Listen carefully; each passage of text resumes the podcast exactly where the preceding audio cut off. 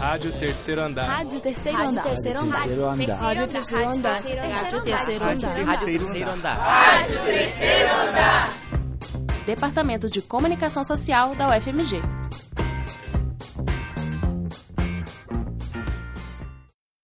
Olá, ouvintes! Sejam todos muito bem-vindos à Rádio Terceiro Andar. Meu nome é Amanda Lira e hoje nós vamos falar sobre projetos sociais. Hoje eu estou aqui com o Arthur Riali, com o Gabriel Chaves e com Maria Laura, e eles vão contar um pouco sobre os projetos dos quais eles participam.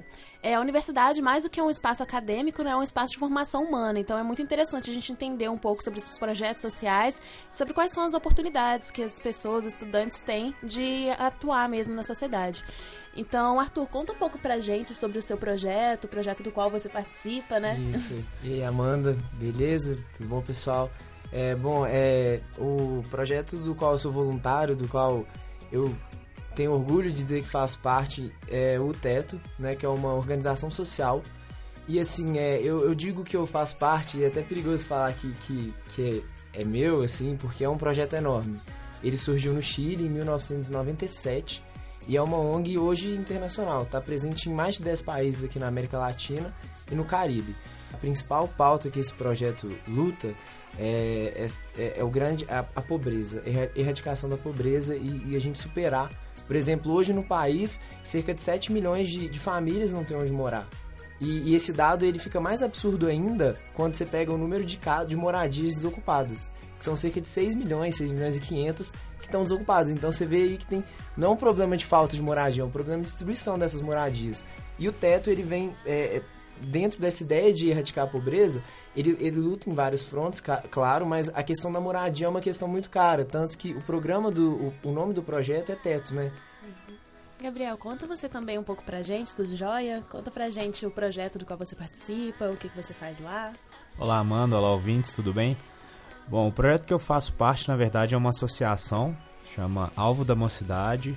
Alvo basicamente se propõe a levar a propósito para a vida de adolescentes de 12 a 17 anos e adolescentes hoje é, de classe média, média alta, que a gente vê aí é, aparentemente as, as condições de vida deles estão bem, mas quando a gente pega dados, o que a gente vê é um número muito grande de pessoas depressivas, ansiosas, as taxas de suicídio têm aumentado muito. Então, o que Alvo deseja é levar para esses adolescentes é, de Belo Horizonte e, do Brasil, e, inclusive do mundo, né? Só que fora do Brasil o, o projeto tem um outro nome, que é Young Life. Mas o que a gente deseja é levar a espiritualidade, é, relações sociais, trabalhar o emocional, o físico, ou seja, ter uma visão holística da vida do adolescente, do jovem e conseguir ajudar é, ele a desenvolver em todas essas áreas, em todos os âmbitos. Maria Laura, conta um pouco também sobre o seu projeto. É um projeto mais específico, né? Numa data específica. Conta um pouco pra gente sobre como Isso, funciona. olá Amanda, olá pessoal.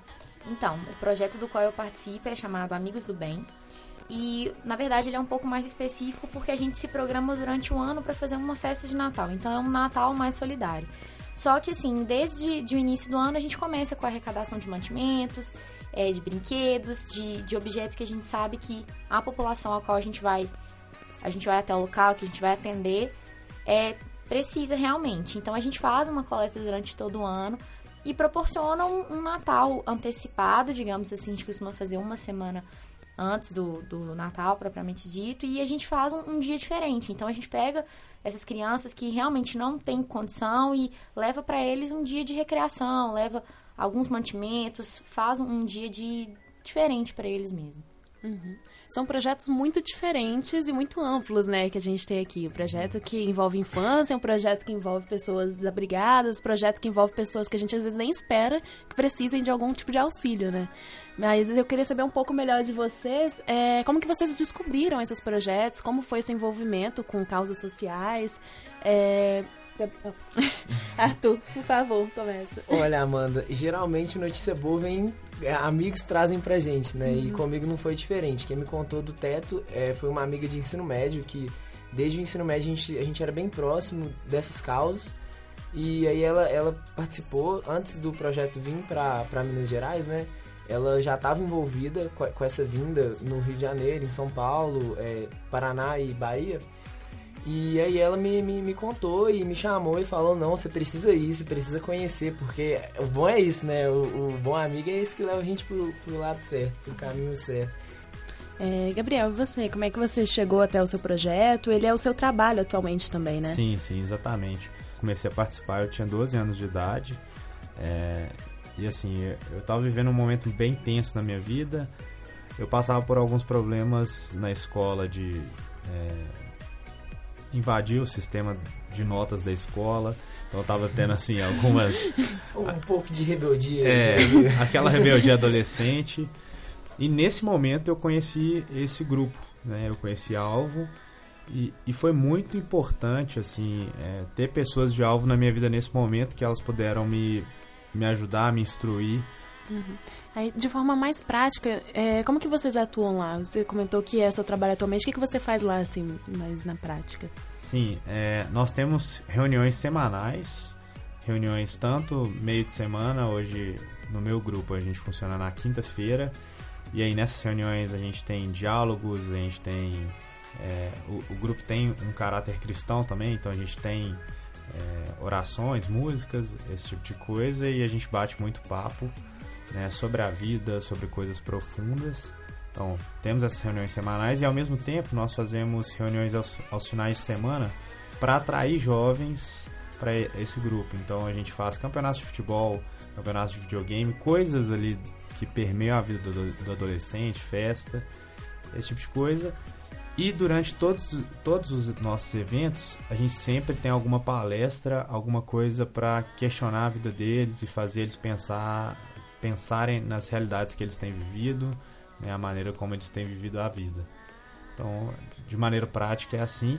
E uma outra coisa importantíssima que a gente faz é tentar, no meio da semana, viver junto com os, adolescentes. Então não é só um lugar onde eles vão, voltam para suas casas, não.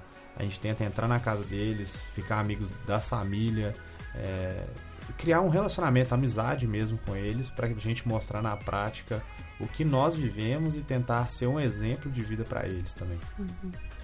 É, e no seu caso, Maria Laura, foi um projeto mais familiar até, né? Como é que funciona esse projeto? Quando foi que sua família começou a se envolver com esse projeto, né? E você mesma, de onde partiu a sua iniciativa de integrar esse projeto ali? Então, é, eu acabei entrando nisso através de uma tia da minha mãe. Ela realmente que, que tem mais amigos envolvidos no projeto e uma vez ela chegou pra gente para poder pedir mantimento, para ver se a gente não tinha alguma coisa para doar. A gente doou, mas ficou com aquele negócio, poxa, acho que dá para fazer mais. E aí nisso a gente falou, peraí, o que, que vocês precisam? Vamos correr atrás, deixa a gente também ajudar nisso. E a gente começou a pedir aos nossos amigos, aos nossos familiares e tudo mais. E perguntou se não tinha como a gente participar. E a gente viu que dava para fazer mais do que doar um mantimento e doar um brinquedo, alguma coisa assim. Então, aí a minha família entrou nisso. A minha mãe veste de Papai Noel em todas as festas. É, todo ano eu fico também em alguma parte da recreação, ou fazendo maquiagem, ou então fazendo pintura, ou então em alguma outra brincadeira. E acabou que desde a primeira vez que a gente participou, a gente não conseguiu sair mais e acabou trazendo mais pessoas. Então, assim, a cada ano que eu vou é uma experiência diferente, porque sempre tem alguém diferente comigo. Então, é uma galera que, que vai vai chegando outubro, novembro, já vem Maria. Quando vai ser? Já tem data? Já dá pra gente fazer o quê? Então, assim, é legal porque você vê que surge o interesse de todo mundo que vai tem vontade de voltar. Uhum. E quando foi isso, assim? Você fala que começou um pouquinho mais tarde. Quando foi que você começou a se envolver? E o que, que mudou, assim, na sua vida estar envolvida com um projeto como esse, né? Que os meninos já comentaram um pouco. O Gabriel mudou totalmente a vida dele porque ele foi atendido pelo projeto, né? E o Arthur mudou o próprio olhar dele pra vida e pra sociedade. E você? O que, que mudou na sua vida? Então, é, o Arthur comentou algumas coisas que, que eu acho que me afetaram assim também, porque é uma percepção que eu tive. É muito impactante quando você vê uma realidade muito, muito diferente da sua. E é muito impactante quando você vê que é fácil fazer muita diferença naquele contexto. Então, quando a gente chegou, é, quando eu participei pela primeira vez, que eu vi que as pessoas precisavam muito. A gente não tá falando de, de uma coisa assim, ah, vai ser um dia diferente. Não, a gente tá falando que talvez a, o alimento que a gente deu naquela festa é o único alimento que ele vai ter no dia. Então, assim, quando você vê esse tipo de coisa, você fala, poxa, dá para fazer muito mais. Então, mudou a minha maneira de ver o mundo, mudou a minha maneira de, de ver a realidade do outro e ver que assim, poxa, a gente pode fazer tanto e às vezes pra gente não é não é assim. E não é questão só de, de, de doar alguma coisa, é doar seu tempo. Porque muitas vezes você vê que quem tá ali, com cinco minutos de papo, a pessoa às vezes tá super tímida, não quer falar nada e tal. Com cinco minutos de papo, a pessoa já se solta e começa a contar um tanto de coisa. Então você vê que ali você leva muito mais do que, do que objeto, entendeu? Você leva você leva assunto, você leva alegria pra pessoa, sabe? Eu acho que, assim, mudou realmente a minha maneira de, de perceber a realidade do outro, assim. Para finalizar, então, eu queria saber de vocês como que as pessoas podem fazer para iniciarem um projeto ou para integrarem o projeto que vocês participam. Quem tem a disponibilidade, quem tem a intenção de fazer alguma coisa diferente. O que, é que elas podem fazer, Arthur? Olha, Amanda, eu acho que duas coisas são fundamentais. É, primeiro, disposição e coração aberto. Né? Se a pessoa já tem coração aberto e, está afim de correr atrás, ela vai encontrar, porque esses projetos estão focando aí. Agora, para quem tem interesse especificamente em saber o que é o teto, a gente vai ter uma construção em dezembro, é, que o nosso principal trabalho é a construção de moradias emergenciais para em, em, ocupações, é, favelas, comunidades que, urgentes. É, sigam lá no Facebook, Teto Brasil, é, tem também a página Teto Minas Gerais. Lá eles passam todas as informações. Vocês podem ter acesso ao site, conhecer um pouco mais do projeto. Que acho que vale a pena dar uma, dar uma checada. Mas quem está disposto quem está afim pode ficar tranquilo, que essas coisas estão pipocando aí. Gabriel?